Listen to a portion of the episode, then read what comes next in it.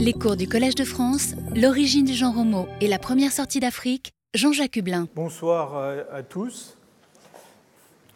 Au cours des, cours précédents, euh, nous avons vu comment l'homme euh, s'insère euh, au sein d'un groupe de, primates hominoïdes africains et qui très proche parent il est très proche parent des, chimpanzés et des bonobos, et comment ces formes pratiquent une chasse occasionnelle euh, essentiellement centré sur des animaux euh, de petite taille, comparé à la, taille des, chasseurs.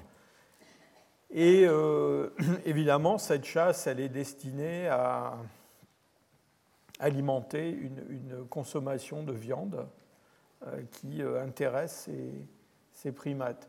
Donc, probablement depuis très longtemps, on soupçonne depuis la date de la divergence entre les ancêtres des chimpanzés et les ancêtres des, hommes, eh bien, cette chasse occasionnelle a existé, euh, et cette consommation de viande aussi, bien sûr. Euh, et ce, schéma a probablement prévalu jusqu'il y a environ 2 millions d'années. Puis il y a 2 millions d'années, là, on va euh, voir une intensification de, ces comportements cette chasse, elle va devenir non plus occasionnelle, mais euh, assez euh, systématique, avec probablement une transition qui s'organise autour de la consommation de charognes, d'animaux tués par des, carnivores. Et, et, surtout, on voit apparaître une prédation sur des animaux de plus en plus grands, et dont certains dépassent largement la taille des, hominines, euh, avec euh, tout un comportement complexe de transport des carcasses ou d'une partie des carcasses, et puis d'exploitation de, certaines euh, parties plus intensément. Et je souligne encore une fois l'intérêt pour les graisses, euh, pour le contenu des, os, la moelle, etc. Et donc, euh, à travers tous ces changements, dans le fond, ces, primates hominoïdes qui sont nos ancêtres directs, hein, ces hominines anciens, eh bien, dans le fond, ils vont changer de, niche écologique d'une façon assez radicale. Avec les autres grands singes, on a des, êtres qui sont inféodés au milieu euh, forestier, il y a toujours des arbres euh, pas très loin. Euh, c'était sans doute encore le cas pour beaucoup d'hominines anciens. Et un changement important, c'est cet affranchissement hein, des arbres. à un moment donné, après 2 millions d'années, on a des formes qui sont pleinement adaptées à la vie dans un milieu ouvert, alors plus ou moins euh, euh, aride, mais enfin en tout cas un milieu où les arbres sont, peuvent être rares. Et puis, à cause de cette prédation qui s'exerce sur des animaux de grande taille, des ongulés, et puis aussi à cause de cette pratique sans doute assez fréquente du charognage, eh bien, euh, l'homme va euh, commencer à faire partie euh, de, la, de, la, la, guide, si on peut dire, des, des carnivores. Et à ce moment-là, il va y avoir une, des interactions d'une autre nature avec d'autres prédateurs. Et ces autres prédateurs, au sein des, des mammifères placentaires, eh bien, ce sont les carnivores. C'est l'ordre des carnivores, euh, donc euh, euh, les, grands félins, les, les, canidés, les hyènes, qui, dans la nature, sont les, en général les, prédateurs de, de, plus haut niveau, en tout cas dans les environnements que pratiquent fréquentent ces, hominines. Et, ce que je voudrais voir aujourd'hui avec vous, enfin visiter aujourd'hui avec vous, eh bien, ce sont euh, ces interactions avec ces carnivores qui, vous allez voir, sont assez complexes et ont de, différentes natures. Et on parle souvent de, de coévolution des hominines et des carnivores. Et on va en dire quelques mots. Alors pour commencer, je, voudrais vous montrer ces photos simplement pour vous dire que euh, le, monde des carnivores euh, n'est pas forcément un monde euh, extrêmement aimable. Et ces carnivores, évidemment, ils, capturent, des, capturent des, proies qui sont généralement des herbivores, des, des ongulés, mais ils sont en concurrence les uns avec les autres et ça n'est pas une concurrence qui est toujours très amicale. Hein. Euh, il y a, euh, si, vous, si, vous, cherchez un petit peu sur Internet, vous verrez, il y a euh, toute une, quantité de, films qui ont été produits, en particulier sur la, la guerre des... Ça s'appelle comme ça en anglais en général, c'est documentaire, hein, la guerre des lions et des hyènes en Afrique de l'Est. Et donc, vous avez tout un tas de, situations qui ont été filmées d'ailleurs. Hein où on voit euh, des hyènes et des lions se confronter. Alors souvent, c'est quand même les lions qui ont le dessus, hein, et qui, euh, quand ils peuvent, attrapent une hyène, une jeune hyène, et puis la, la, tuent euh, et la dévorent. Mais ce ne sont pas toujours les lions qui ont le dessus. Hein. Donc un lion isolé qui est confronté à un groupe de hyènes peut finir comme ça. et puis donc on a aussi des, euh, encore une fois, des, conflits, enfin des, confrontations euh, plus ou moins euh, agressives entre tous ces, carnivores, souvent autour de proies, en fait, hein. puisqu'il y a quand même toute une, dire, une chaîne d'exploitation des, carcasses avec bon, un, carnivore de, premier rang, si je peux dire, qui, tue un animal, mais ensuite euh, toute une suite de, euh, consommateurs qui vont intervenir. Ça va se terminer par des petits, des petits carnivores, euh, des, oiseaux charognards, etc. Et donc l'homme va graduellement rentrer dans ce jeu-là, et on a toutes sortes de, de types d'interactions entre ces hominines et puis ces carnivores. Et encore une fois, c'est quelque chose d'assez nouveau finalement euh, quand on considère l'évolution des primates hominoïdes, parce que euh, jusque-là, euh, dans le fond, ce qui se passait essentiellement, c'est qu'occasionnellement, des carnivores pouvaient exercer une prédation sur certains primates, et puis c'est tout. Donc ces interactions, elles sont de, toutes sortes de, formes, et puis surtout, elles vont évoluer au cours du temps. depuis donc 2 millions d'années jusqu'à la période euh, historique. Alors d'abord, euh, bah, cette confrontation hein, que je vous ai montrée entre hyène, lion, euh, léopard, guépard, etc., bah, il va y avoir une confrontation entre des hominines et des carnivores. et évidemment, dans la vie quotidienne, si je peux dire, des hominines, c'est un facteur de risque.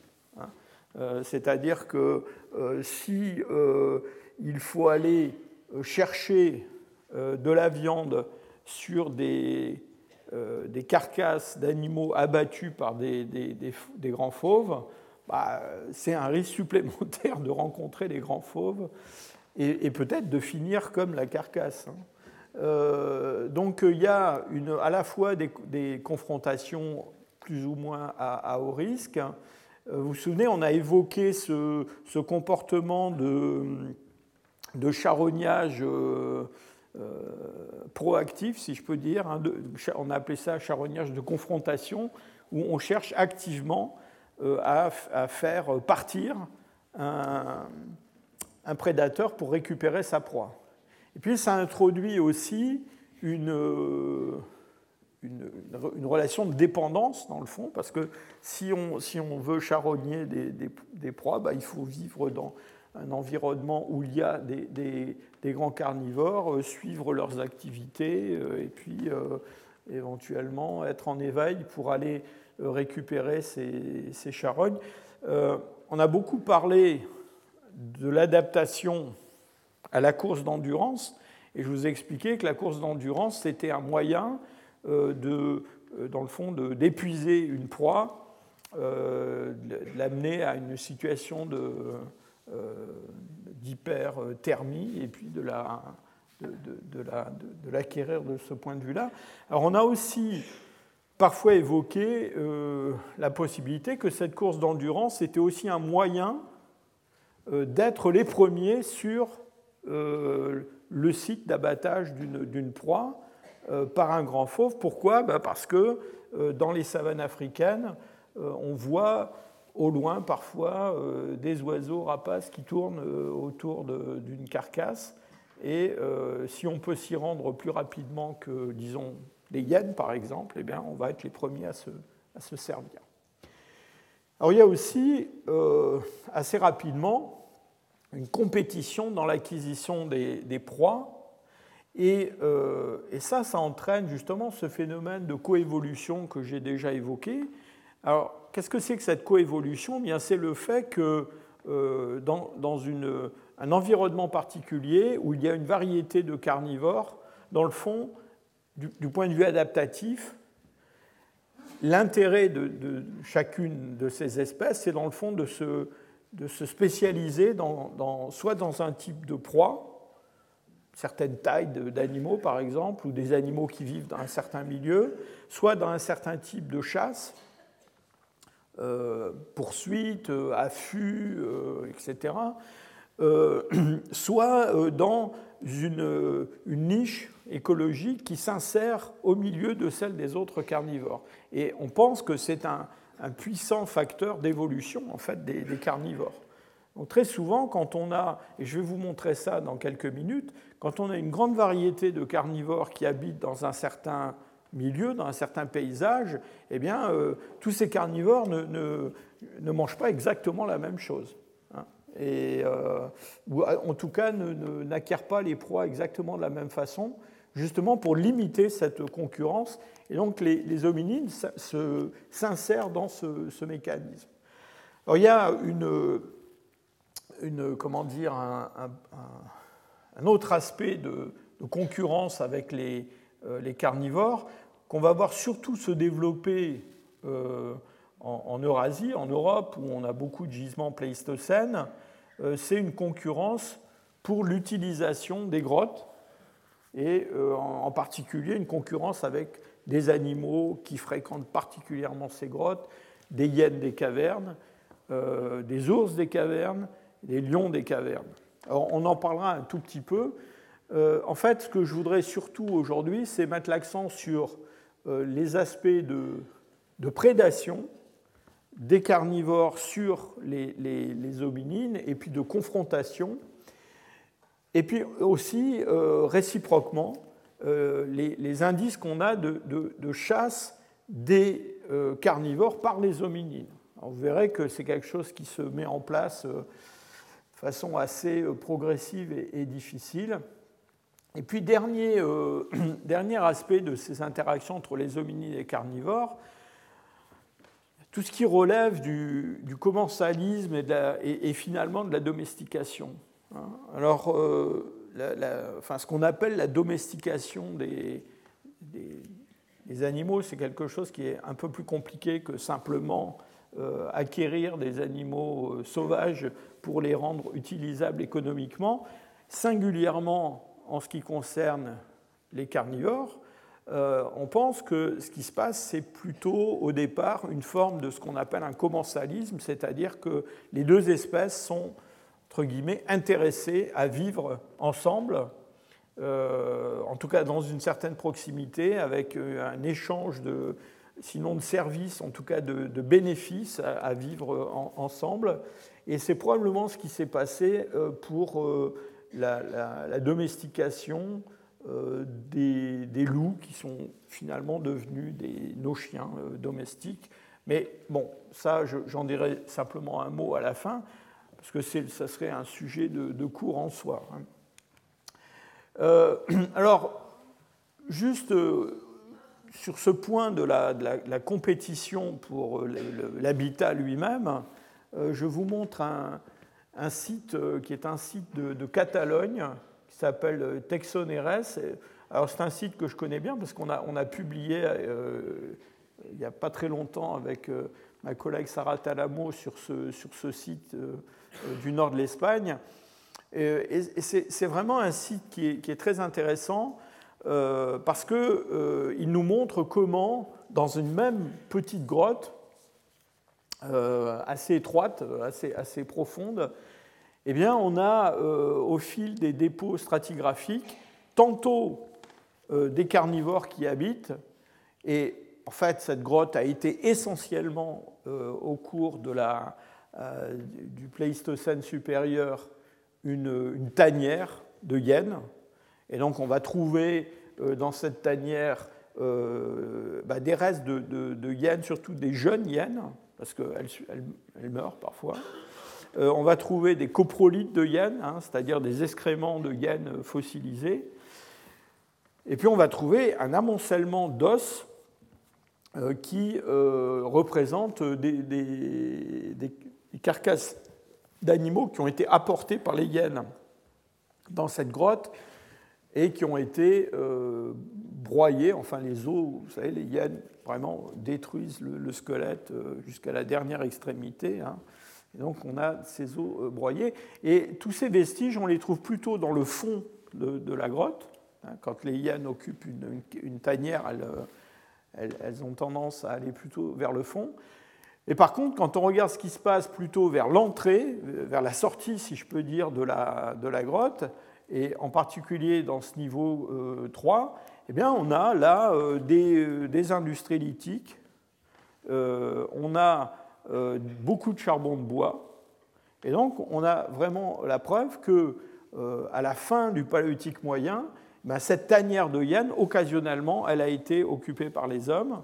Euh, et c'est assez. Euh, enfin, euh, ça, implique, si je peux dire, une grande proximité entre les hommes et les hyènes. Hein. C'est-à-dire, c'est vraiment. si on veut occuper la grotte, il faut, il faut, il faut éjecter les hyènes. Hein. Donc, bon, c'est pas évident parce que vous voyez, c'est quand même des hyènes assez, assez costauds. Hein. Et, donc ça, cette situation-là, en fait, je vous, montre cet exemple-là, mais c'est un exemple euh, euh, qui, n'a rien d'exceptionnel. Hein. On trouve très souvent des situations comme ça. Autrefois, euh, les sites paléolithiques que les archéologues fouillaient bien, étaient souvent regardés comme des accumulations de matériel qui étaient essentiellement dus aux hommes. Hein. Tout ce qu'on trouvait dans tout, chaque bout d'os qu'on trouvait dans, un, dans un, site paléolithique par défaut, on pensait que c'était les hommes qui, l'avaient amené. Alors maintenant, on, sait, avec le, développement des techniques de la, zooarchéologie, on sait euh, en fait, euh, il y a une activité des carnivores dans presque tous les sites qui ont été occupés par l'homme. Donc, gardez quand même en tête qu'il y a une, grande proximité physique, si je peux dire, entre les hommes et les carnivores euh, donc si vous aviez vécu euh, au Pléistocène, euh, eh bien, vous auriez eu du mal à éviter de rencontrer ce genre de, créatures. Vous allez voir, ce n'est pas toujours forcément une rencontre agréable. Dans, un cours précédent, j'ai évoqué le fait que la, diversité des grands carnivores était très très grande en Afrique à la veille de, cette, de ce, changement de, niche écologique des hominines. Hein. Euh, je ne sais pas si vous avez assisté à ce cours-là, mais euh, on a euh, en Afrique, disons avant 3 millions d'années, hein, quelque chose comme ça, on a une, faune de, de, grands carnivores qui est très riche. Alors il y a des animaux qui ressemblent beaucoup aux animaux qu'on connaît aujourd'hui. Hein. Et puis il y a aussi des animaux qui sont tout à fait euh, euh, enfin, étranges, si je peux dire. Euh, cet, ours, alors lui, il a disparu il y a assez longtemps. Il a disparu il y a un peu plus de 3 millions et demi d'années en Afrique de l'Est et en Afrique du Sud. Mais disons, les premiers australopithèques ont rencontré cet ours coureurs. Donc il y avait des ours en Afrique hein, à cette époque-là. Et puis on a des, des, hyènes de très très grande taille. Alors les hyènes, bon, aussi bien en Afrique qu'en Europe, il y a toute une, variété de formes.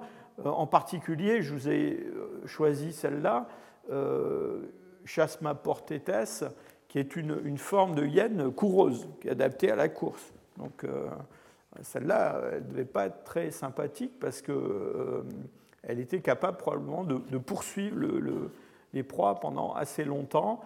Et puis on a aussi des, félins, euh, toutes sortes de félins, et en particulier des félins à canines en lame de sabre. Je vais vous en montrer d'autres exemples dans un instant.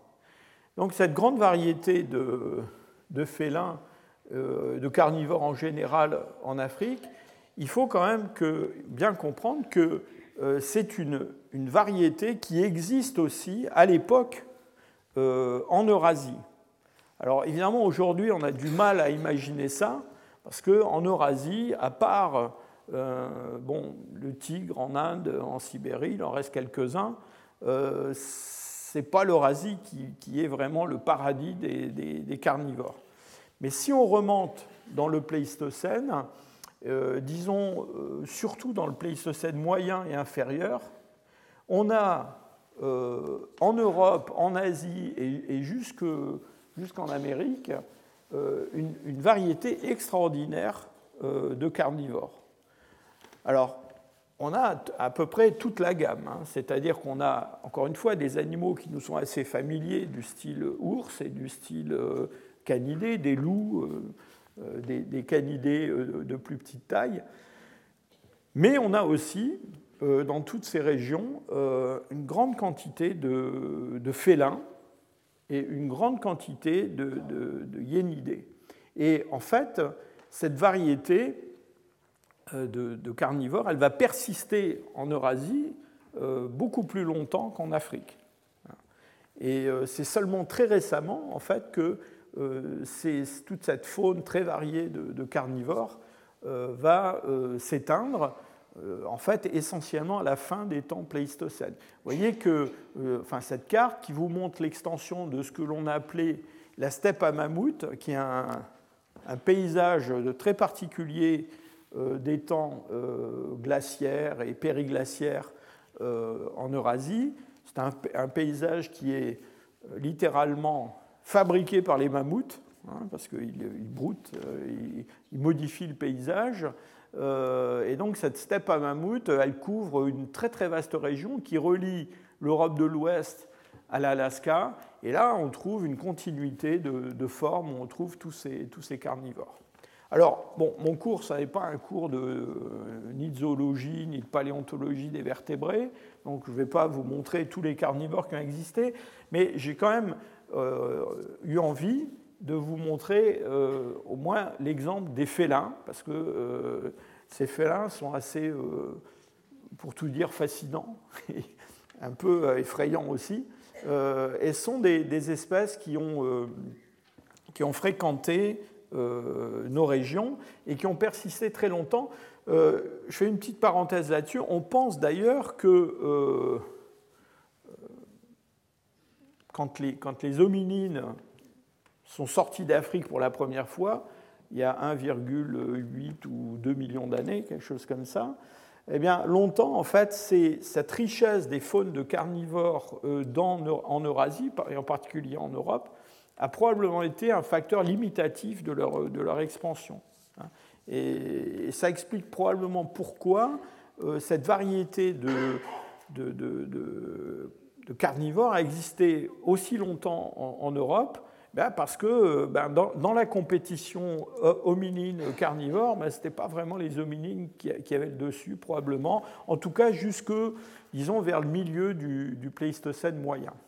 Alors, voyons euh, donc quelques exemples de ces, carnivores qui habitent dans, dans nos régions. Alors je commence par euh, le lion. Alors tout le monde connaît le lion africain. Hein. Eh bien, il y a euh, en Eurasie un lion euh, qu'on appelle le lion des cavernes et qui est un lion d'une taille assez, impressionnante. Il est plus grand qu'un lion d'Afrique actuel. Et c'est une forme qui existe à peu près partout. Hein, euh, sur la carte que je vous ai montrée tout à l'heure, on en trouve depuis euh, l'Europe occidentale, euh, à travers l'Asie, jusqu'au détroit de Bering, et puis en Amérique, en Alaska. Et cette, ces lions, alors on a longtemps cru que ce lion des cavernes, c'était une espèce de sous-espèce de lion comme le lion africain. mais en fait, non. des études en particulier de paléogénétique, qui ont été euh, rendues possibles par la découverte de, spécimens euh, bien conservés, en tout cas bien conservés du point de vue moléculaire, euh, dans les, zones les plus froides, eh bien, ont montré que c'était une, espèce qui était assez isolée et différente des lions modernes qu'on trouve en Europe, excusez-moi, qu'on trouve en Afrique et euh, un petit peu en Asie encore.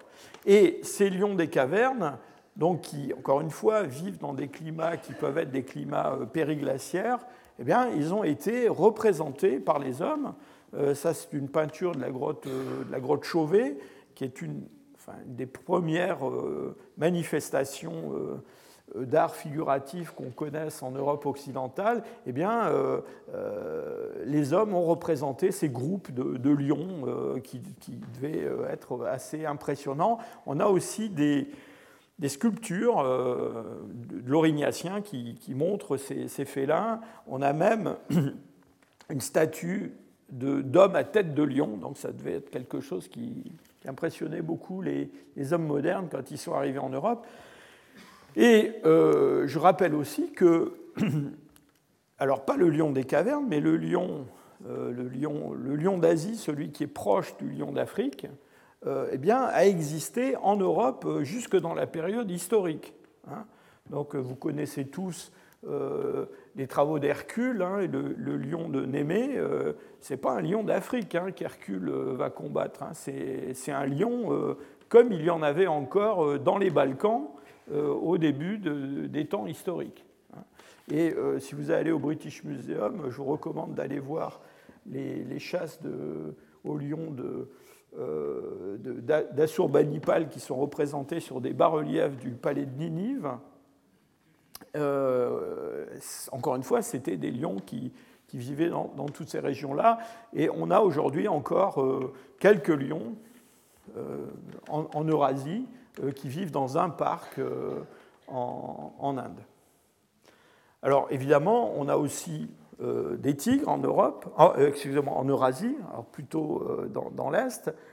ces tigres, celui-là, qui est une, sous-espèce de grande taille, qui est contemporaine des Homo erectus, a été le, prédateur de, plus haut rang en, en Asie pendant euh, très très longtemps, euh, avant de pratiquement être éliminé de, toutes, les, régions euh, d'Asie. On a aussi en Europe, encore une fois, une peinture de la grotte Chauvet. Dans le Pléistocène, on a des panthères qui ressemblent probablement beaucoup aux panthères qu'on trouve en, Perse, en, Afghanistan, enfin dans le, sud, dans le centre et, sud de, l'Asie. Euh, avec quelques, quelques petites différences, mais ces panthères-là, on les a aussi en Europe. Donc on a des lions, on a des panthères.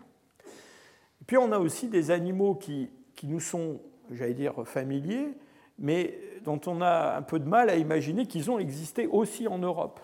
Par exemple, on a un puma euh, européen euh, qui se reconnaît euh, à sa forme de crâne assez particulière. Hein. Les pumas, par rapport à d'autres félins, ils ont une, face plus, courte.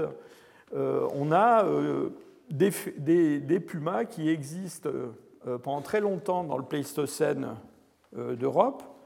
Et donc cet animal qu'on imagine toujours comme un animal nord-américain, en fait, ne fait son apparition en Amérique du Nord que assez tardivement euh, dans, le, dans Pléistocène. Je crois que c'est autour de 40 000 ans, quelque chose comme ça.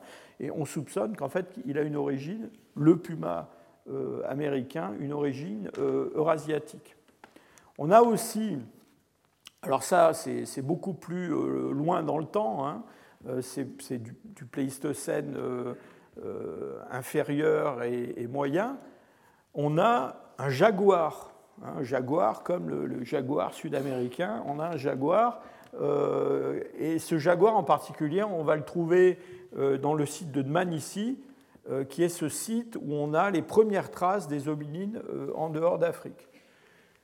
On a aussi des guépards en Eurasie.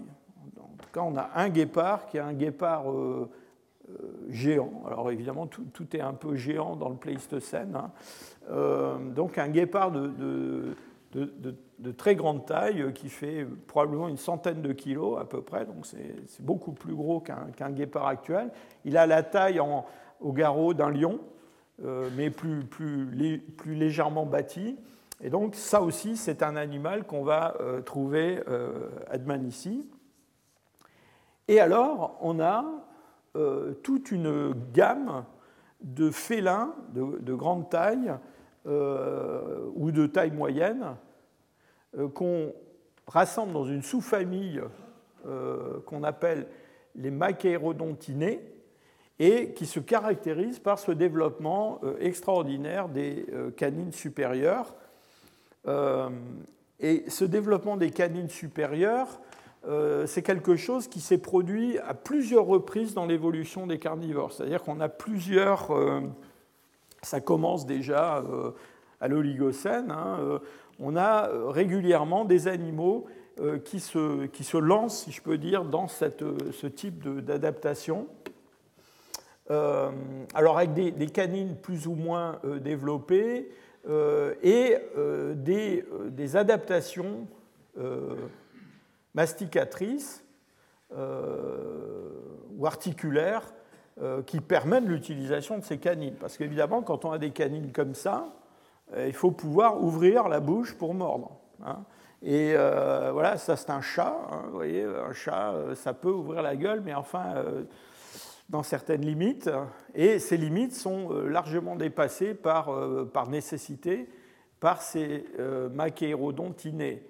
Et ça s'est rendu possible par des modifications de l'articulation de la mandibule sur le crâne, des, comment dire, parfois le développement, pas toujours, le développement à la, à la mandibule d'une protection pour ces, pour ces canines qui, sont malgré tout assez, assez fragiles. Et puis des, modifications musculaires aussi, en général des muscles euh, masticateurs qui sont moins puissants que ceux des, félins classiques, euh, mais des muscles du cou, de la nuque, des épaules qui sont très puissants, euh, avec probablement une capacité à, à, dire, à appuyer, à frapper même en utilisant toute cette musculature. Je vous disais que c'était quelque chose, euh, enfin c'était un type d'adaptation qui s'était euh, reproduit euh, plusieurs fois au cours de l'évolution des carnivores. il me vient à l'esprit que ce n'est pas seulement chez les mammifères placentaires que ça s'est produit, ça s'est même produit chez les marsupiaux. Donc là, on sort complètement du monde des, mammifères que, vous avez l'habitude de, de, voir, de fréquenter, si je peux dire. on a chez les marsupiaux euh, une forme carnivore qui euh, mime, si je peux dire, cette adaptation. Alors on a beaucoup euh, spéculé sur le, type de prédation que pouvaient pratiquer ces animaux.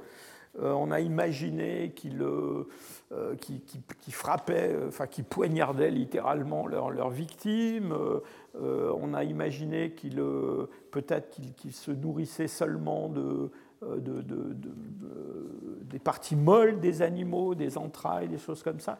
Ce qui, semble aujourd'hui l'hypothèse la plus euh, préférée des paléontologues, c'est que c'est probablement un mode, de, un mode d'attaque des, des, proies euh, qui, qui, se concentre sur probablement des, des vaisseaux, des nerfs vitaux euh, la gorge, en gros, des animaux, qui permet de les, de les mettre à mort très très vite sans qu'ils ne se, se, débattent, qu'ils se défendent.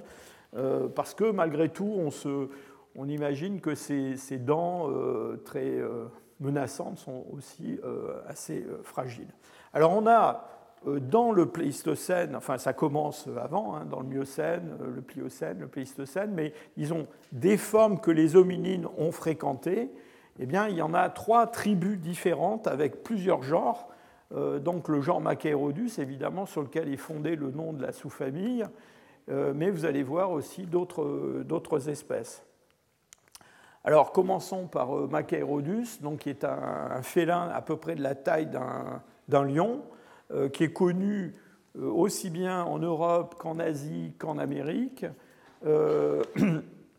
avec diverses, diverses formes. Ce pas un animal très courant, ça devait être un animal quand même relativement rare. On connaît des crânes assez bien conservés qui ont été découverts en Chine, et c'est une, forme qui existe depuis, euh, euh, depuis le Miocène, je crois, et qui, survit jusque, assez récemment, jusque dans le Pléistocène supérieur. Il y en a encore qui, ont, survécu. Alors il y a quelques, il y a différentes espèces qui ont été identifiées. Je ne me lance pas là-dedans parce que la taxonomie des, comment dire, de, tous ces carnivores est extrêmement débattue, savoir s'ils doivent être regroupés dans le même genre, le même sous-genre euh, et, la reconnaissance de différentes espèces. Mais on a des, formes, en particulier une espèce qui s'appelle Machaerodus euh, horribilis. Alors celui-là, il devait être vraiment horribilis parce qu'il fait dans les 400 kilos, donc c'était vraiment une bête qu'on ne devait pas vraiment avoir envie de rencontrer. Alors, plus raisonnable, euh, un genre qui est le genre Homotherium. Euh, alors cet Homotherium, il est, euh, c'est un, félin d'un peu plus petite taille. Il a des, canines assez développées, mais pas autant que certains autres. on va le trouver de façon fréquente. Enfin, il y a plusieurs espèces qui ont été identifiées, mais on pense plus ou moins que tout ça c'est euh, une, seule espèce qu'on avait appelée Homotherium latidens, qu'on trouve en, Europe, en Asie, en Amérique du Nord. Euh, il a des proportions des membres assez, euh, assez particulières. On a imaginé que c'est peut-être un, animal qui était adapté à la, à la poursuite, enfin la, course sur de longues distances pour poursuivre du, du gibier. peut-être aussi même à une chasse nocturne, ou en tout cas dans des, dans des environnements peu, peu lumineux. Euh, il y a un gisement, euh, alors qui n'est pas en Europe, qui est en, Amérique du Nord, euh, qui est une grotte qui s'appelle Friesenhahn au Texas. Et dans cette grotte, on a trouvé les restes de 400 jeunes mammouths. Et on pense que c'est une tanière apparemment de ces homothériums. Euh, qui ont l'air d'avoir une certaine euh, préférence pour les, jeunes mammouths. Hein. Ils sont quand même attrapés 400. Euh, et, donc ça, c'est un animal qui a, qui a existé en Europe jusqu'à environ 300 000, même un peu plus tard que ça.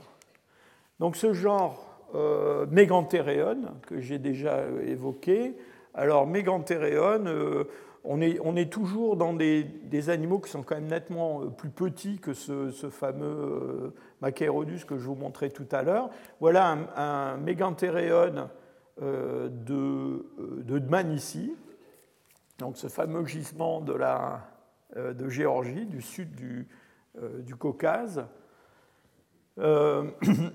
alors c'est un, comment dire, c'est un animal, lui, qui, va qui va disparaître quand même assez vite de, l'environnement des hominines, mais qu'on trouve euh, jusque dans le Pléistocène inférieur, hein, puisque encore une fois, il est contemporain des premiers hominines de, euh, connus en Eurasie. Alors, ça, c'est une très jolie reconstruction, reconstitution par. Il y, a, des artistes qui, qui, font des choses formidables hein, en termes de reconstitution de tous ces animaux. Je ne vous garantis pas la couleur du, du pelage. Et puis je termine avec euh, mes, félins à canines en lame de, sabre, donc une forme là euh, plus petite, euh, probablement en dessous de 100 kg, qui, qui s'appelle Dinophélis et qu'on va trouver notamment en Afrique, alors là contemporaine des, des Australopithèques, on, sait, sait, que ces dinophélis, ils chassaient probablement des, babouins, des singes. on s'est beaucoup posé la question de savoir s'ils n'effectuaient pas aussi une prédation justement sur ces, sur ces australopithèques. Voilà, je, ferme euh, cette parenthèse, c'était juste une petite visite, juste pour vous donner une idée de ce qui existe comme, juste comme félin dans l'environnement des hominides, mais on pourrait continuer, faire la même chose avec les hyènes, euh, avec les canidés, avec les ours. Euh, c'est quand même assez, assez extraordinaire. Et assez difficile à imaginer, hein, parce que si vous allez vous promener dans les bois aujourd'hui en Europe, évidemment, il n'y a pas grand-chose qui ressemble à tout ça. Alors, euh, pour en rester avec euh, Dinophélis et puis les Australopithèques, je vais vous emmener maintenant euh, en Afrique du Sud, justement, dans des sites où on a trouvé beaucoup d'Australopithèques. Et je voudrais maintenant, dans le, disons, le quart d'heure ou la demi-heure qui, suit, vous, parler du rôle des carnivores, d'abord de leur prédation sur les hominines eux-mêmes, et puis de leur rôle dans la formation des gisements où on trouve ces, restes dominines. Alors pourquoi je vous emmène euh, en Afrique du Sud, dans cet endroit qui n'est pas très loin de... Vous voyez, c'est quasiment dans la banlieue de Johannesburg. Euh, c'est une, une, vallée qu'on a appelée Cradle of Humankind, ça veut dire le berceau de l'humanité. Bon, c'est un peu ronflant et personnellement, je ne pense pas que le berceau de l'humanité soit plutôt là qu'ailleurs, mais euh, en tout cas, ça attire les touristes. Et ce qui est vrai, c'est qu'il euh, y a dans cette, euh, vallée euh, une série de sites qui sont des sites extrêmement célèbres et qui ont produit une quantité de fossiles d'hominines extraordinaire. C'est dans cette région qu'on a, au début du XXe siècle, découvert, décrit en abondance ces australopithèques, notamment des sites comme Sterkfontein ou, Swartkrans sont vraiment des sites euh, historiques.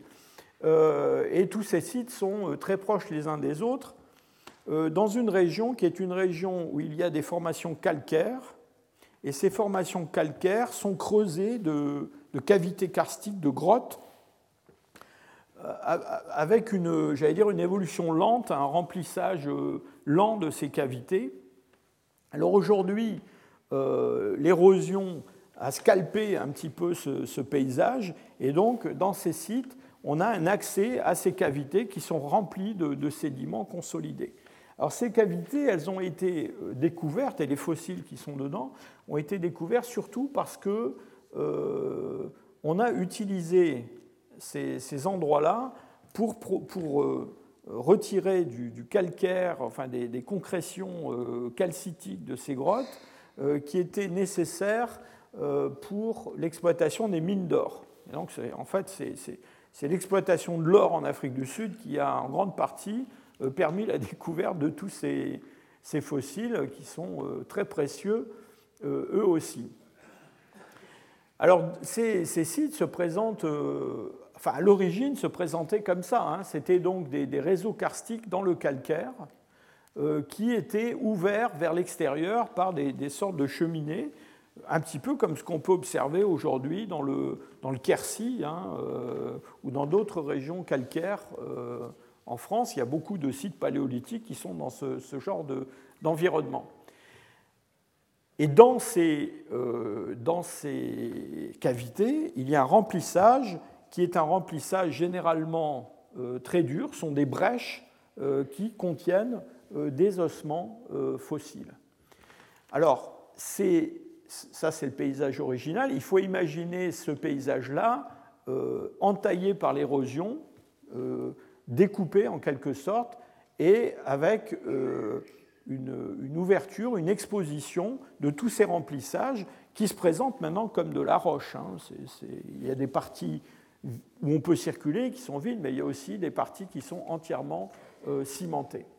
Et ces sites ont fonctionné euh, pendant le, Pléistocène euh, et avant même comme des, des, on appelle ça en anglais death trap. c'est-à-dire c'est un piège, piège mortel, un piège. C'est-à-dire qu'en gros, l'idée, c'est que si vous tombez là-dedans, vous ne ressortez pas. D'accord Et on a plusieurs cas où on a trouvé des squelettes complets, presque complets, d'Australopithèques dans ce type de site où on trouve d'ailleurs des squelettes d'autres animaux, hein, euh, des, babouins, euh, d'autres mammifères. Et euh, récemment, hein, en 2010, on a publié une nouvelle espèce d'Australopithèque, Australopithèque sediba, qui est représentée par deux squelettes très complets. Ils ne sont pas complètement complets, si je peux dire, mais ils sont quand même très très complets. Et ces squelettes, bon, on a essayé de reconstituer leurs leur trajectoire. Et en gros, bon, ce qu'on pense effectivement, c'est que ce sont des, individus qui sont. Alors, est-ce qu'ils sont descendus ou est-ce qu'ils sont tombés? On ne sait pas trop. Enfin, ils se sont retrouvés dans cette grotte. Alors, soit ils sont morts en tombant, bon, ben là, c'était fini pour eux, si je peux dire. Soit ils ne sont pas morts tout de suite, mais ils ne pouvaient plus ressortir, donc ils ont fini quand même par mourir. Et ensuite, leur. Euh, leurs restes ont été un petit peu déplacés, transportés dans ces grottes, et on a la chance donc d'avoir des, squelettes, euh, des squelettes complets. On a euh, une autre découverte du même type, qui est, fameuse, euh, qui, elle, a été faite dans un site qui est le site de Sterfontaine, toujours dans ce fameux berceau de l'humanité, fameuse vallée. et là, vous voyez très bien, à Sterfontaine, on voit très bien ce, ce, karst, ces, cavités, scalpé par l'érosion, hein, qui montre ces ouvertures avec euh, un remplissage de brèches qui contiennent des ossements. Donc on a toute une stratigraphie. C'est assez compliqué parce que il y a des, évidemment, euh, ça s'est rempli d'abord au fond, puis ensuite euh, par-dessus, mais il y a des, notamment des, coulées stalagmitiques qui sont venues se, parfois s'intercaler dans tous ces, ces, dépôts qui ont été érodés puis redéposés. Enfin, c'est assez compliqué. Alors, à euh, Sterkfontein, on a aussi un squelette d'Australopithèque euh, qui a été euh, découvert dans le membre 2, ce fameux Sterkfontein 573 qu'on appelle Littlefoot. On l'appelle Littlefoot parce qu'il a été découvert dans des circonstances assez rocambolesques. On a trouvé d'abord ses pieds dans une, collection de, restes de faune. Et puis, donc, Ron Clark, qui euh, qui a identifié ces restes, a envoyé deux de ses aides dans la, dans la grotte de Sterkfontein avec une lampe électrique en disant voilà, euh, un bout de tibia euh, coupé là, trouvé dans la brèche à ossement, où se trouve l'autre bout. curieusement, et assez rapidement, dans une grotte qui est quand même assez gigantesque, donc ces assistants ont trouvé eh bien, le, raccord, si je peux dire, et le dégagement de ce squelette a pris des années et des années. Il vient de se terminer. Hein. Cette photo, elle a été prise euh, assez récemment. Et on a un squelette d'Australopithèque absolument complet, qui a probablement entre 3 et 4 millions d'années, qui est bien plus complet que, que, Lucie, par exemple. Hein. Euh, c'est vraiment le squelette le plus complet qu'on a. Donc euh, on a ces, sites qui fonctionnent comme des pièges à, à hominines, pas seulement hominines.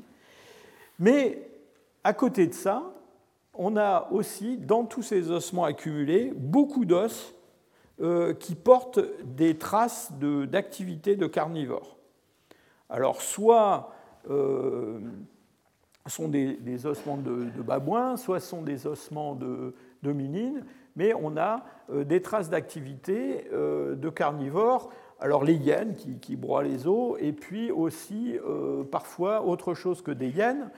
Et il y a un, chercheur qui a travaillé en Afrique du Sud pendant très longtemps, qui s'appelait Brain, et euh, Brain euh, a euh, remarqué, enfin il a étudié de façon très détaillée la, la, fragmentation de ces eaux, leur mode d'accumulation, et Brain en est venu à la conclusion que la façon dont ces sites sud-africains fonctionnaient, c'était peut-être parfois ces fameux, ces fameux death straps, mais aussi straps, mais aussi euh, des euh, cavités qui étaient soit fréquentées par des carnivores qui amenaient des, dépouilles dans ces cavités, soit des restes qui tombaient dans la, dans la grotte parce que les, carnivores étaient actifs autour de ces, de ces entrées.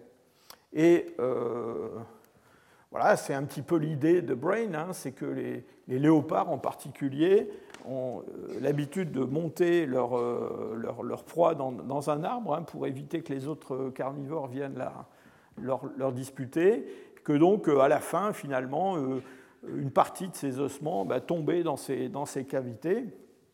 Et donc il a surtout développé cette idée dans un site qui s'appelle Swartkrantz, qui est un site fameux où on trouve des, enfin des, paranthropes, hein, ces, fameux australopithèques robustes. Et voilà un, fragment de crâne de paranthrope, euh, d'un jeune paranthrope, euh, qui s'appelle Swartkrans 54, et qui porte euh, dans la région occipitale deux trous. Et Brain a interprété ces trous comme des perforations faites par des canines d'un félin et voilà une, une mâchoire de, léopard que Brain a aussi récupéré dans, la, dans les collections de ces, sites, parce qu'on a, on a beaucoup de restes de carnivores aussi quand même.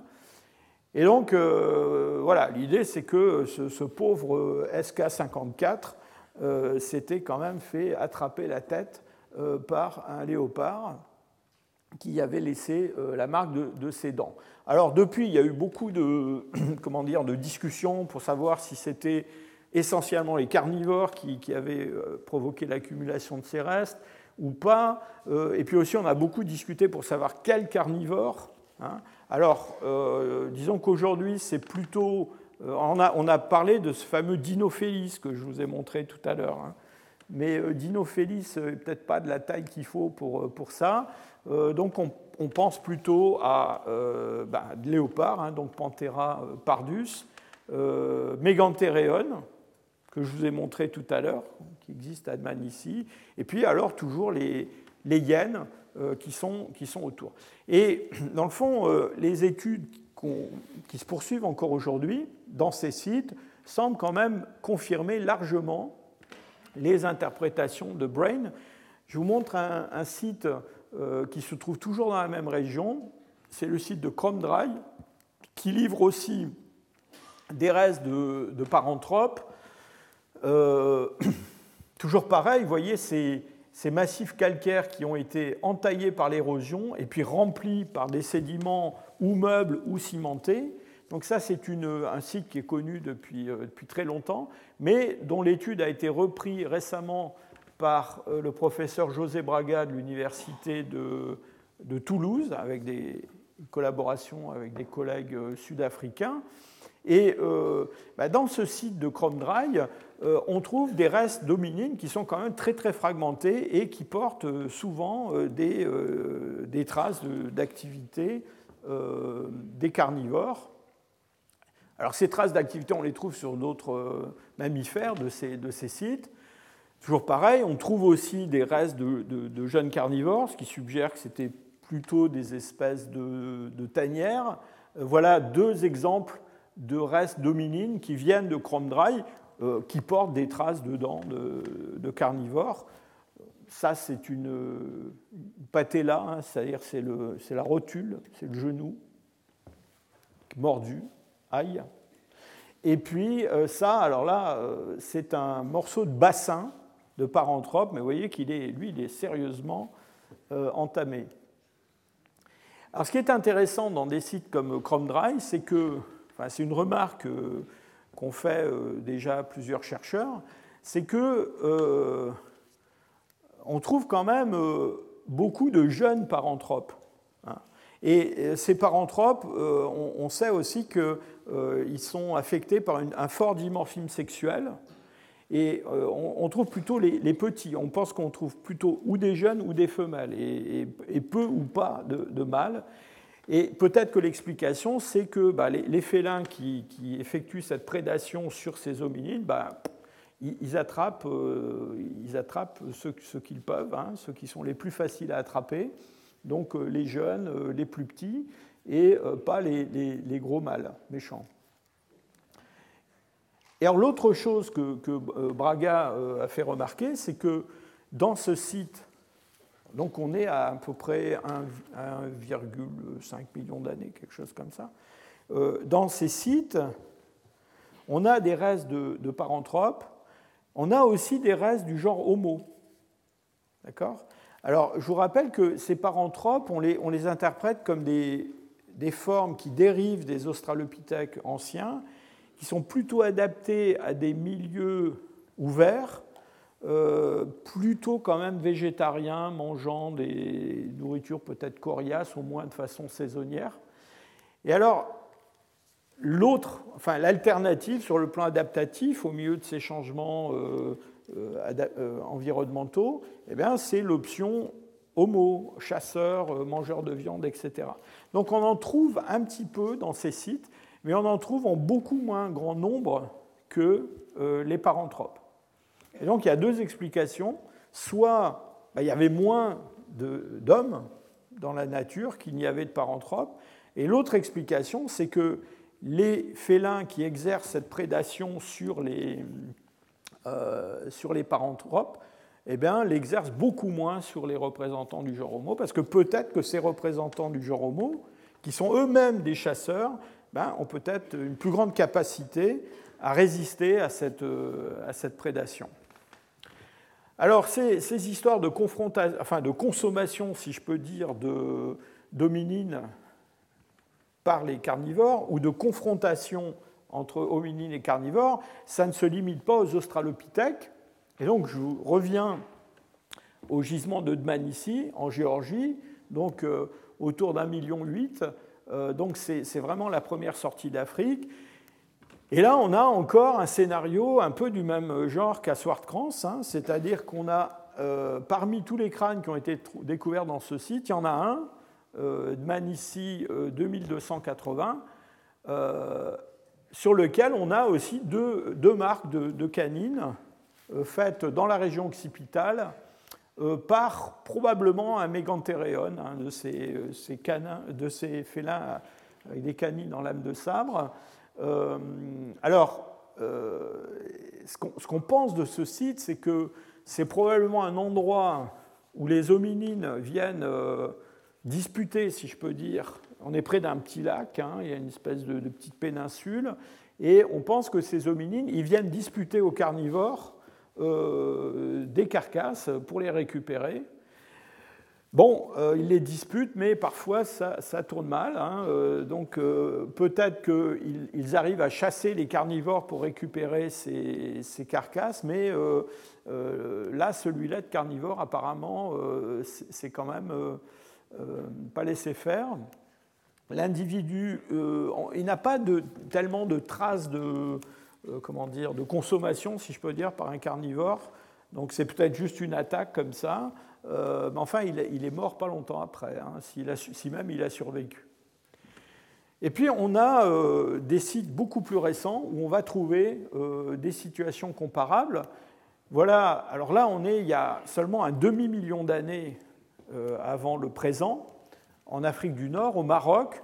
Donc, on a des représentants de ce qui est probablement soit l'ancêtre d'Homo sapiens, euh, soit un Homo heidelbergensis, quelque chose comme ça.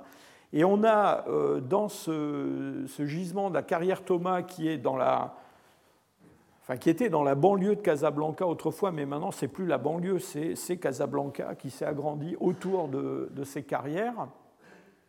On a euh, le remplissage d'une grotte où on a beaucoup de restes de mammifères qui manifestement ont été essentiellement accumulés euh, par des carnivores, parce qu'ils euh, ont beaucoup de, traces de, morsures, de grignotage. Et parmi ces restes, on a ce fémur qui est un fémur humain. Et ce fémur humain, eh bien, euh, quand on étudie son, les dommages qu'il a subis, il est, clair qu'il a été consommé probablement par une hyène, hein, compte tenu de la taille des, stigmates qu'on observe dessus. Euh, c'est Camille Dojar euh, qui a étudié très en détail euh, ce, fossile que nous avons publié en, 2016.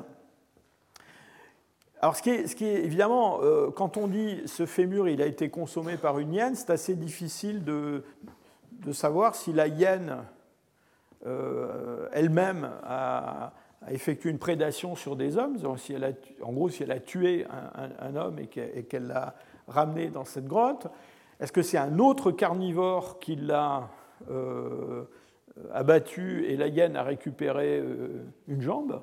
Hein euh, ou alors euh, il est même possible que ça soit une mort naturelle et que euh, c'est un, charognard qui récupérait un bout de cadavre de d'hominine. En tout cas, ce qui, encore une fois, comme on a quand même pas, enfin, pas mal de restes d'hominines dans ce site, où, encore une fois, on voit une activité des carnivores assez importante, on a quand même l'impression que même pour cette période assez récente, eh bien, on a encore un rôle des carnivores d'accumulation de euh, restes humains dans des sites particuliers. Et pour terminer, je vous montre quelque chose qui est encore plus récent, puisque là, il s'agit de, dents euh, d'hommes de Néandertal. Alors là, on est entre, disons, 40 000 et 50 000 à peu près, euh, en Charente, dans un gisement qui s'appelle Marillac ou les Pradelles, qui a été fouillé par mon, maître euh, Bernard van der Merch quand j'étais étudiant. J'allais faire des stages de fouilles sur le, gisement de Marillac quand j'étais jeune. Euh, et, la fouille a été reprise par Bruno Moreil par la suite. Et donc là aussi, on a un site où on a pas mal de restes d'hommes de Néandertal qui sont découverts. On a de l'industrie, euh, mais on sait aussi que le site a fonctionné comme une tanière de hyènes. Parce qu'on a des coprolites, on a des jeunes hyènes, on a des ossements d'animaux qui sont complètement consommés par les hyènes. Donc c'est un petit peu quelque chose qui rappelle ce site de Catalogne, je vous ai montré tout à l'heure. Hein. Donc les, hommes et les carnivores alternent dans le site. Euh, ils alternent, mais euh, de temps en temps, ils se retrouvent ensemble. Hein. Et euh, ça, c'est une dent, donc c'est une incisive supérieure euh, de néandertalien. Ça, c'en est euh, une autre, hein, ce sont deux dents différentes. Et ces dents, elles ont été initialement écartées par la, personne qui a fait la première identification. Elles n'ont pas été reconnues comme des restes d'hominines. Pourquoi? Parce que, vous voyez, cette racine était très étroite, euh, il y avait une morphologie de la, couronne dentaire aussi qui n'est pas ce qu'on observe normalement chez, un néandertalien. Mais en y, regardant de près, euh, Bruno Moreil s'est rendu compte qu'en fait, euh, eh bien, ce qui était arrivé à cette dent, c'est qu'elle avait été usée par les sucs gastriques d'une hyène. Et c'est la dissolution d'une partie de la racine et du bord de l'émail dentaire qui lui donne sa morphologie si particulière. Et donc, depuis, on a regardé les dents de, de Marillac, les avec, euh, en détail, et on a trouvé d'autres dents comme ça. Et donc, euh, voilà, je vous ai raconté qu'il y avait des, des coprolites de hyène, des excréments de hyène fossilisés. Et ben, dans ces coprolites de hyène, et ben, euh, ou autour de ces coprolites de hyène, il y a quand même des dents de néandertaliens qui ont été digérées et qui se, promènent. Alors, on peut faire la même réflexion qu'à propos de la carrière Thomas, c'est-à-dire Comment ces Néandertaliens sont arrivés là On ne sait pas trop. Est-ce qu'ils ont voulu prendre la place des hyènes et ça s'est mal passé? Est-ce que euh, sont des cadavres qui ont été récupérés par les charognards? Enfin, en tout cas, on a cette, cette consommation. Donc, voilà, pour conclure cette, cette partie-là, je voulais simplement vous montrer que euh, la première photo que je vous ai montrée, c'est une confrontation entre différentes espèces de carnivores. Et ben, dans, ce jeu-là, euh, les hominines n'ont pas toujours eu le dessus, euh, et même jusqu'à des périodes récentes, euh, il y a une prédation ou une consommation de corps d'hominines par les, carnivores, félidés au moins, et euh, hyènes de façon certaine, même pour des périodes aussi récentes que les derniers néandertaliens. Alors maintenant, on va regarder l'autre côté de la, de la pièce l'autre revers, de la, revers de la médaille, qui est la prédation des hominines sur les euh, carnivores en général. Alors, bon, il y a carnivores et carnivores. Hein. Vous avez compris qu'il y a quand même des très très gros euh, félins qui sont, vont être quand même pas très commodes. Et puis après, il y a des, des, carnivores, en particulier des canidés de beaucoup plus petite taille, des loups, des doles, des, chiens sauvages, des choses comme ça, des renards, des petites, petites bêtes aussi, hein, dans les mustélidés. Et d'une façon générale, il faut dire que surtout pour les, périodes anciennes, les traces de, prédation des hommes sur les carnivores, c'est quand même très rare. Hein. Alors je vous montre quand même deux ou trois exemples qui sont assez euh, spectaculaires et d'ailleurs qui ont été publiés assez récemment. Donc ça c'est, ça c'est une des choses que, enfin, qui, me laisse le plus perplexe, si je peux dire. Euh, les, hommes, enfin, les hommes modernes, hein, les, hommes qu'on appelle modernes, ceux, qu'on trouve au poétique supérieur, bon, eux, ils chassent tout. S'ils veulent chasser euh, le, problème des hommes modernes, c'est ça, c'est que s'ils veulent tuer une baleine, ils tuent une baleine. Hein. Donc euh, ils ne sont pas limités, ils ont la technologie pour faire à peu près ce qu'ils veulent. Alors ce qui est très étonnant, c'est quand même, quand on remonte dans le temps, euh, par exemple, dans le stade isotopique 9, c'est-à-dire là on est autour de 400 000 ans à peu près, hein. donc on est chez des formes très anciennes de néandertaliens, c'est les hommes qui vivent à Cima de los enfin vivaient autour de Cima de los Huesos en Espagne, à Burgos. Euh, donc toujours dans ce site de, d'Atapuerca, mais dans un autre, euh, une autre grotte qu'on appelle Grande Dolina. On a dans un niveau qui est le niveau 10, donc du stade isotopique 9, on a des restes de lions, ce fameux lion des cavernes, qui manifestement ont été exploités par l'homme. Euh, alors exploités comment? Ben, ce qu'on a, décrit déjà abondamment dans les cours précédents, c'est-à-dire on a des os longs qui ont été brisés intentionnellement pour extraire la moelle.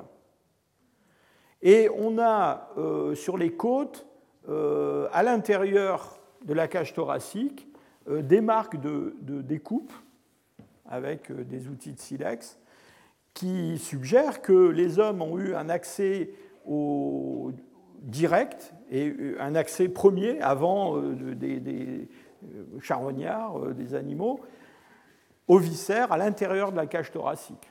Hein. Alors, euh, c'est un exemple unique. Je ne connais pas d'autres exemples aussi anciens sur un animal de cette taille-là. Hein, parce que, bon, encore une fois, on n'imaginait pas que des pré-néandertaliens aient pu s'attaquer à un lion des cavernes. Mais les auteurs de cet article, dans leur conclusion, quand même, suggèrent que c'est essentiellement euh, enfin que l'hypothèse de la chasse est l'hypothèse qui paraît la plus, euh, la plus raisonnable, enfin la plus euh, parcimonieuse, comme on dit. Mais je dois dire que ça pose, ça pose beaucoup de questions. Alors, je vous le disais à l'instant, les hommes modernes, quand on arrive dans le politique supérieur, là, c'est quelque chose qui devient beaucoup plus, j'allais dire, sinon habituel, mais en tout cas, on a des, exemples de prédation sur des animaux comme des lions, et euh, voilà un autre exemple. Alors là, on a fait un saut dans le temps. Hein. On est au Magdalénien, c'est-à-dire on est il y a 14 000 ans ou quelque chose comme ça.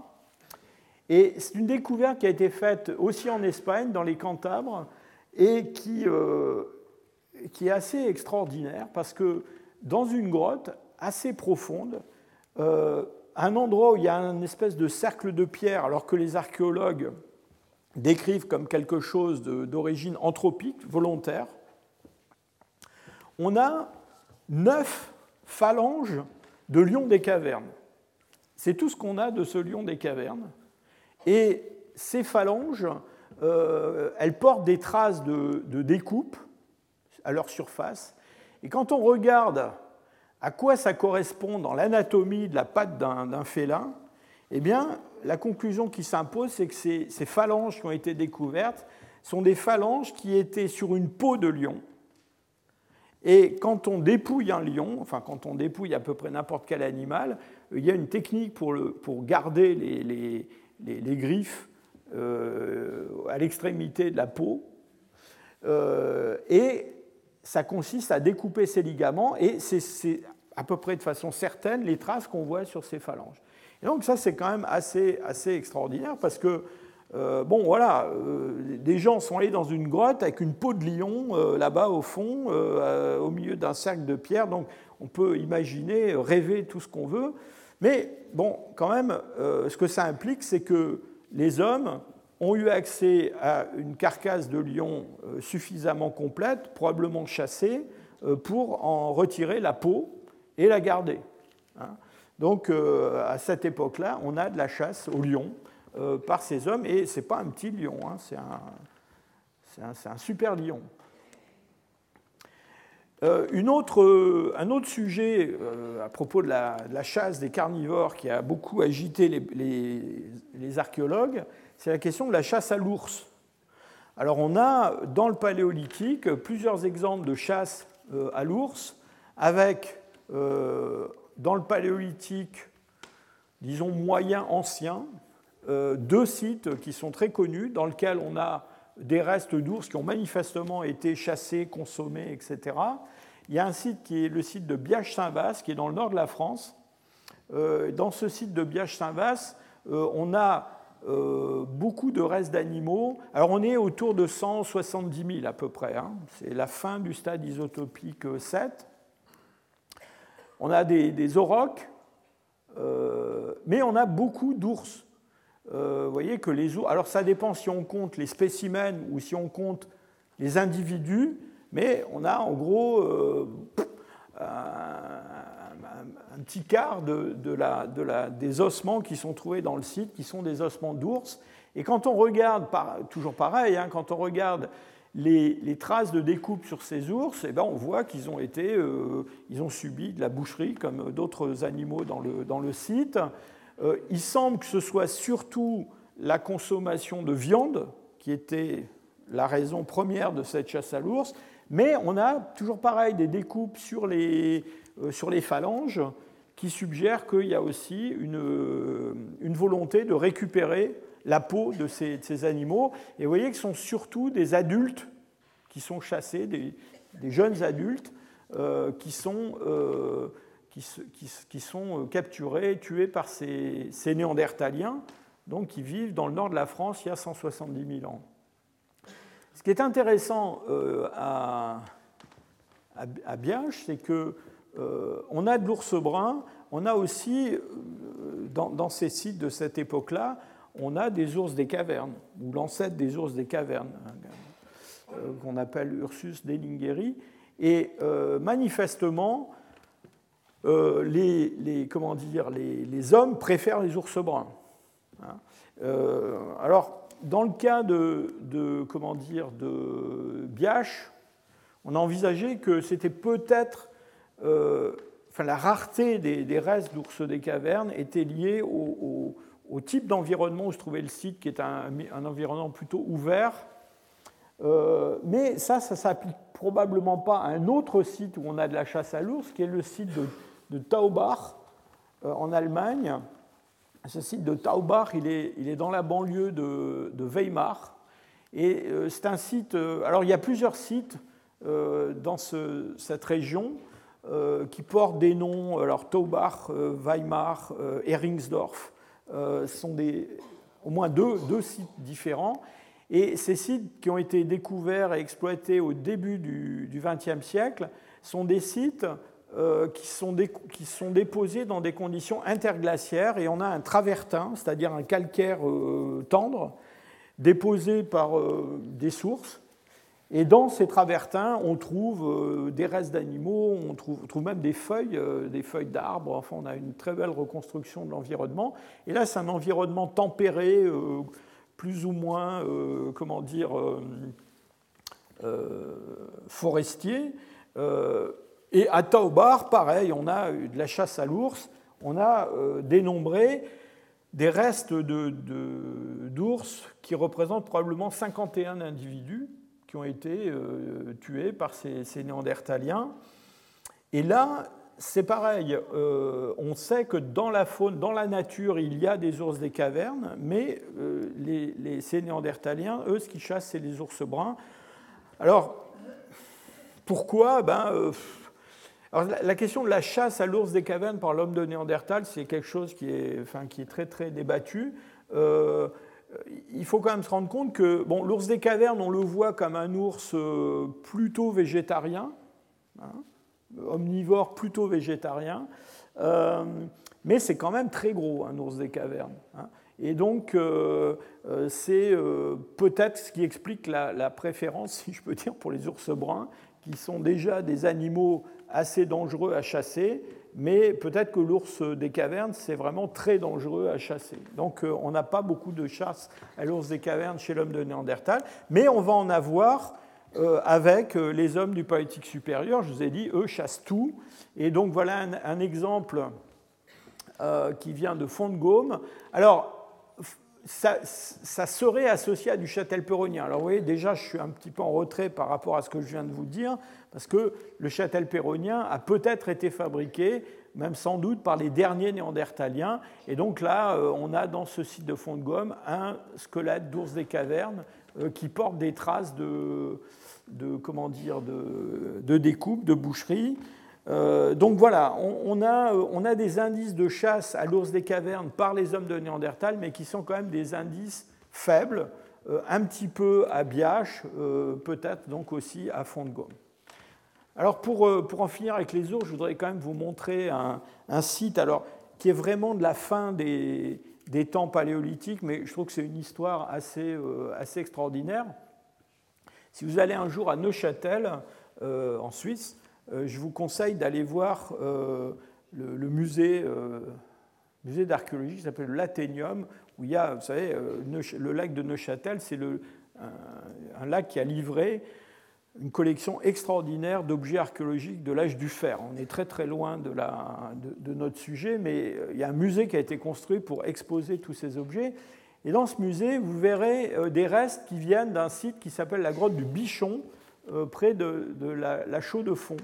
Et dans cette grotte du Bichon, qui est une toute petite grotte assez euh, tarabiscotée, euh, profonde, euh, pas le genre d'endroit où on a vraiment envie de descendre, eh bien, on a trouvé un squelette. Alors là, on est revenu aux ours bruns.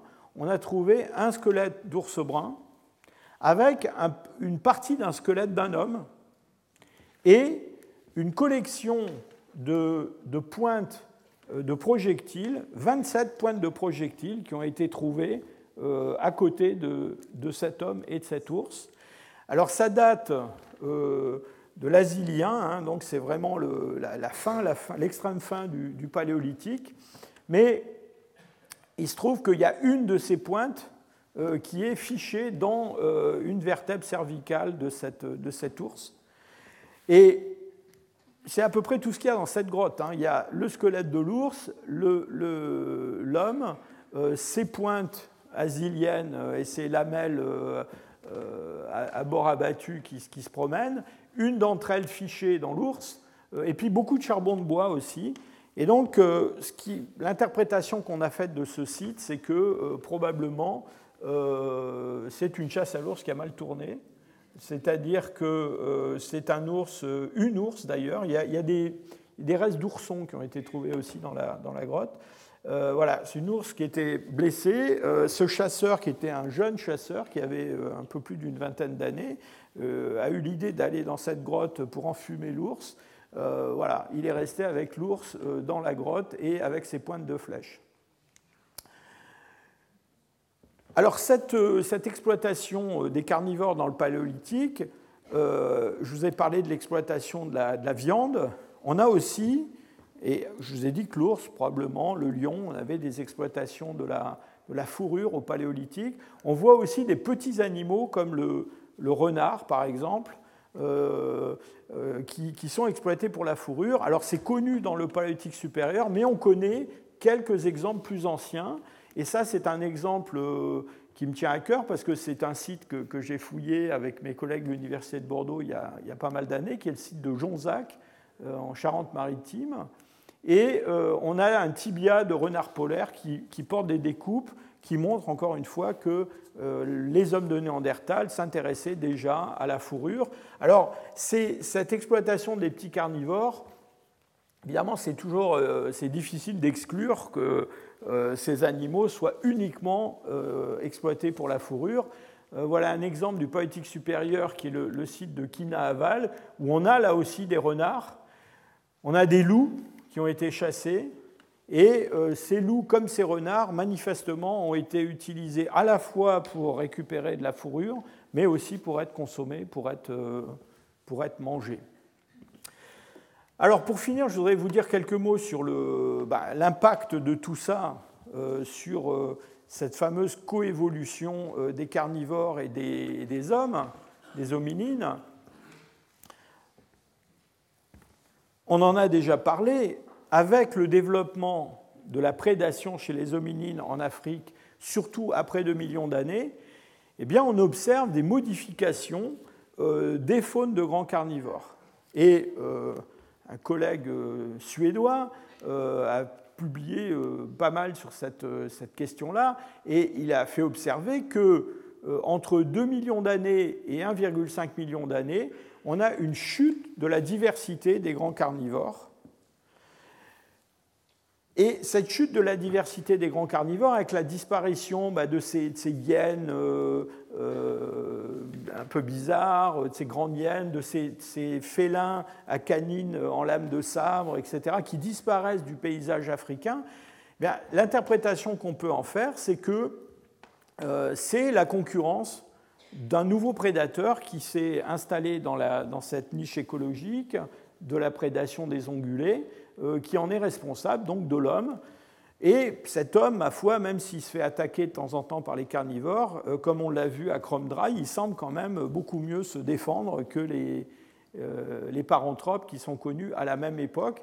Et il est difficile d'imaginer des raisons environnementale, euh, écologique pour cette disparition de toutes ces espèces de carnivores, parce que quand on regarde ce qui se passe avec les petits carnivores, ceux qui font euh, moins de 25 kg, quelque chose comme ça, eh bien on a au contraire une augmentation de la diversité de ces, espèces. Donc on a vraiment une rupture d'équilibre, si je peux dire, de tout euh, ce spectre d'espèces de carnivores avec l'arrivée d'un nouvel acteur. Alors comme je vous l'ai dit déjà, ce nouvel acteur, il est très présent en Afrique. Il va mettre beaucoup plus de temps à s'imposer euh, en Eurasie, avec une, conquête, si je peux dire, euh, d'abord du milieu méditerranéen, mais l'occupation permanente des moyennes latitudes de l'Europe, c'est quelque chose qui va être beaucoup plus tardif avec les, euh, les Néandertaliens. Donc c'est vraiment, disons, dans la deuxième moitié du Pléistocène moyen qu'on voit se, produire cette, euh, cette, installation des hommes, euh, disons, dans le centre de l'Allemagne, le nord-ouest de l'Europe, ces régions-là. Et de fait, on a une, une survie dans ces régions-là d'une faune de carnivores très riche, avec tous ces grands félins euh, très dangereux, qui survivent là très très longtemps. Euh, je vous l'ai dit déjà, on a des, euh, homothériums en particulier en Europe jusqu'après 300 000. Et un des plus, euh, enfin, qui est devenu un des plus fameux récemment, eh bien, c'est cet homothérium qui a été découvert dans le gisement de Schöningen en, en, Basse-Saxe. Je vous ai parlé de Schöningen plusieurs fois. C'est ce site où on a ces, épieux, ces, lances euh, faite en, bois euh, qui date d'environ 300 euh, 000 ans, donc dans un milieu interglaciaire au bord d'un petit lac où les hommes viennent chasser des, chevaux. Et on a découvert il n'y a pas très longtemps dans ce site, et ça a été une surprise parce qu'on n'imaginait pas qu'il y avait encore à cette époque-là ce genre d'animaux, eh bien on a découvert des restes d'un jeune homothérium euh, donc que ces, hommes ont pu, euh, rencontrer. Euh, alors ces dents, elles sont venues dans mon laboratoire à, Leipzig pour être scannées, pour, faire des, pour construire des modèles virtuels de ces dents. Elles sont très très bien conservées. On voit sur ces photos, je ne sais pas si vous le voyez de votre place, mais on voit le bord crénelé de ces, de ces, de ces canines, car non seulement ces dents sont très développées, mais toutes les dents de ces animaux ont des, petites, euh, des, rebords euh, dentelés qui les rendaient encore plus coupantes. Alors, c'est un, sont les restes d'un jeune homothérium. Là, vous voyez, il a des dents absolument en parfait état qui n'ont pas beaucoup servi, le pauvre. Euh, et il, est, il, est, il, est, mort, on ne sait pas comment, mais il est mort au bord de ce, de ce petit lac. Il a été lui-même charogné par d'autres carnivores hein, probablement de la hyène, probablement un canidé. Et alors on a dans, le, dans, le, site, on a aussi des, un, un humérus qui a été trouvé. Et cet humérus, il porte des traces qui sont interprétées de, différentes façons, mais euh, pour certains, c'est le, sont les traces d'activité des, carnivores, mais pour d'autres, ce qui ressemble à des impacts sur cet humérus suggère qu'il a été utilisé par les hommes comme retouchoir, c'est-à-dire un, objet en os qui sert euh, à, tailler les outils, à retoucher le, bord des éclats. Et donc là, on a quelque chose, si, c'est vraiment confirmé, qui est assez euh, étonnant, parce que bon, on n'est plus dans la chasse, mais on est dans l'utilisation, un petit peu comme la peau du lion. Hein. On utilise aussi les, os de l'homotherium pour, euh, pour tailler le, silex. Voilà, alors euh, cette, cette évolution du, du couple homme-carnivore va quand même plutôt se terminer mal pour les, pour les carnivores. Hein. Euh, donc cette grande diversité de formes qu'on avait en Eurasie, eh bien, elle va prendre fin avec l'arrivée de l'homme moderne. Donc euh, on a en particulier, je vous ai dit, cet, ours des cavernes dont le, bon, la chasse était quand même assez limitée hein, pour les hommes de Néandertal. Euh, et on a une longue évolution des ours des cavernes à côté des hommes de Néandertal. Ils sont apparus à peu près vers la même époque, il y a un, peu plus d'un demi-million d'années. Ils ont évolué côte à côte. Quand les, Homo sapiens arrivent, là, ça ne dure pas très longtemps. Euh, il y a environ 25 euh, 000 ans, un petit peu moins. Eh bien, vous voyez, tous ces points, ça représente des dates qui ont été obtenues sur des ossements d'ours des cavernes. Euh, eh bien, ça se termine pour l'ours des cavernes, donc il disparaît probablement parce que l'Homo sapiens le, chasse activement. Euh, il va aussi fréquenter les grottes profondes de façon beaucoup plus intense que, l'homme de Néandertal et, euh, probablement aussi euh, être capable, pendant les périodes d'hibernation, bah, de, récupérer assez facilement des, des, proies d'ours des cavernes dans, ces, dans ces grottes. Euh, pour les autres carnivores dont je vous ai parlé, hein, euh, certains vont survivre un peu, plus longtemps. Le lion, euh, le lion des cavernes, on en a qui a existé assez, tardivement, disons jusqu'à la fin l'extrême fin du Pléistocène. les panthères, des choses comme ça. Les panthères ont existé en Europe jusque dans la période historique. Enfin, disons que l'activité humaine va amener euh, toutes ces formes à, la disparition. Et d'une façon générale, l'expansion euh, des, Homo sapiens sur toute la planète euh, va avoir un impact très négatif sur les faunes de, mammifères. et bon, dans le domaine des proies, disons ce que les hommes chassent directement pour leur consommation, on voit que c'est surtout les gros animaux qui sont impactés. Euh, donc les éléphants, les, très grosses bêtes comme ça vont, disparaître euh, un petit peu partout, sauf en Afrique. Euh, et chez les carnivores, eh bien, c'est à peu près la même chose qui se, qui se passe. voilà ce qui se passe en Amérique du Nord et en Amérique du Sud.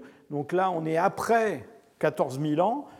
Et ces régions-là, euh, comme l'Australie, comme euh, certaines parties de l'Eurasie, sont des régions où il n'y a pas eu cette longue coévolution de l'homme avec des faunes euh, locales.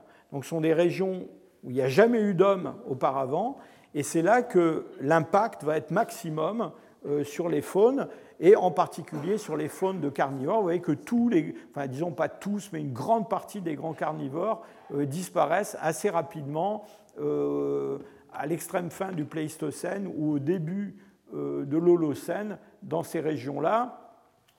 Alors, est-ce que c'est la chasse directe de ces carnivores par les hommes qui est responsable de ces, de cette disparition, plus probablement, c'est simplement la compétition, donc la poursuite de cette compétition, dont on a vu qu'elle commençait à affecter les faunes de, carnivores en Afrique de l'Est, disons il y a 2 millions d'années, eh bien là, cet impact va devenir de plus en plus grand. Pourquoi? Ben, Parce que les hommes chassent le même, le même genre de, gibier que chassent les, grands carnivores, et donc ces carnivores vont euh, disparaître. Et finalement, ceux qui vont s'en tirer le mieux, eh bien, ce sont ceux qui ont été euh, des commensaux des hommes. Je vous ai parlé de ces interactions entre les loups et les hommes. Euh, il y a toute une littérature maintenant sur la domestication euh, des loups, des chiens, etc. Il y a tout un débat pour savoir si ça s'est passé plutôt au milieu du paléolithique supérieur, disons autour de 25 000 ans.